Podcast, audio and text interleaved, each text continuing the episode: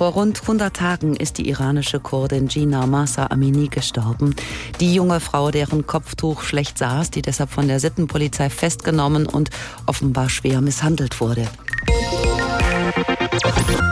Nach ihrem Tod entladen sich Wut und Trauer in einer ersten Demonstration noch am Grab der jungen Frau.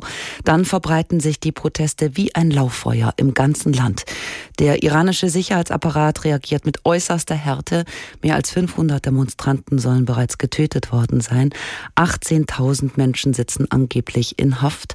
Und es gab zwei Hinrichtungen. Beobachter befürchten, dass es dabei nicht bleibt, dass es eine ganze Welle von Hinrichtungen geben könnte. Was kann man tun, außer fassungslos zuzusehen? Viele Demonstranten im Iran sagen, vergesst uns nicht, wir brauchen die westliche Unterstützung, weswegen nun einige Politikerinnen und Politiker Patenschaften übernommen haben für inhaftierte Häftlinge, wie auch andere Personen des öffentlichen Lebens auch in Frankreich und auch in den Niederlanden. Und darunter ist auch Peter Kohlgraf, Bischof von Mainz. Herr Kohlgraf, für wen haben Sie die Patenschaft übernommen? Ja, guten Morgen. Ich habe für zwei Männer die Patenschaft übernommen.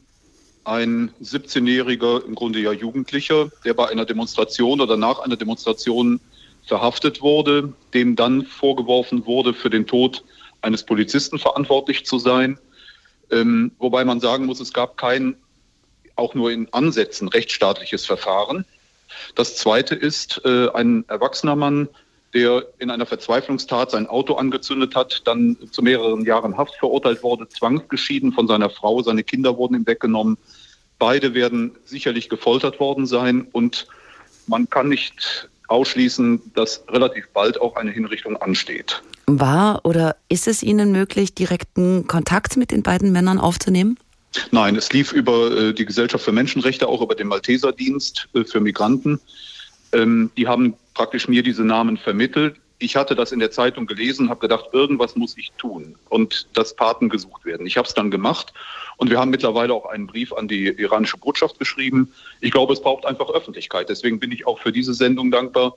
Je öffentlicher und je nachdrücklicher immer wieder über diese Menschen berichtet wird, desto hilfreicher ist das wohl. Sie sagten, Sie wollten etwas tun, aber was können Sie denn im Rahmen dieser Patenschaften überhaupt ausrichten? Das wird das iranische Regime, die Mullahs, nicht erweichen oder von ihrem brutalen Kurs abbringen. Und es sieht ja aktuell auch so aus, als ob das Regime die Proteste mit aller Gewalt versucht zu ersticken. Und da ist ja dann gar kein Verhandlungsspielraum.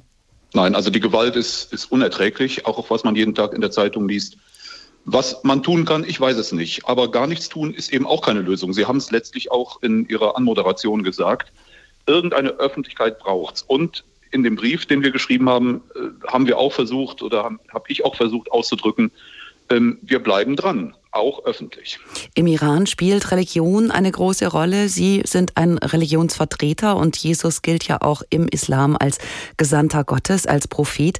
Glauben Sie, die Patenschaft von einem Vertreter Gottes könnte bei dem Regime insofern etwas bewirken, dass die Strafe vielleicht nicht so hart ausfällt oder vielleicht auch die Todesstrafe nicht vollstreckt wird? Gut, die Hoffnung stirbt zuletzt. Ich bin mir nicht sicher, also wir reden hier über sehr viele Schattierungen, auch im Islam. Wir reden hier über wirklich den sehr militanten Islam, wo im letzten Gott auch für politische Interessen instrumentalisiert wird.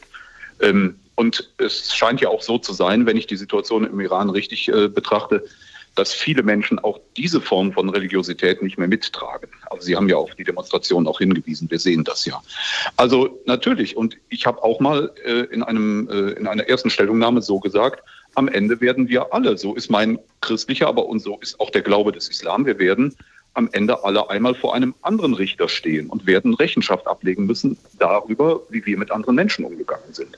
Das ist, glaube ich, eine Botschaft, die kommt jetzt eher von einem Bischof als ein, von einem Politiker. Aber warum auch nicht? Deutsche Patenschaften, das ist gut, aber braucht es nicht viel mehr? Das ist ja auch das, was von Deutsch-Iranern oft zu hören ist. Echte Sanktionen mit Sanktionslisten, auf denen wie in Kanada zum Beispiel 10.000 Personen stehen und nicht 200 wie in der EU. Also bräuchte es da nicht viel mehr Druck. Ja, jetzt bin ich kein Politiker. Ich kann wirklich nur im Rahmen meiner bischöflichen Möglichkeiten etwas tun. Aber es gab auch in Mainz etwa schon eine Demonstration von Ärztinnen und Ärzten. Und ähm, dort waren auch Landespolitiker vertreten, die auch sehr deutlich äh, politische Forderungen vertreten haben, etwa äh, die Ausweisung der, der, der, der Diplomaten ähm, aus Deutschland Das kann ich aber nicht beurteilen, will ich auch nicht beurteilen. Das ist nicht meine Baustelle.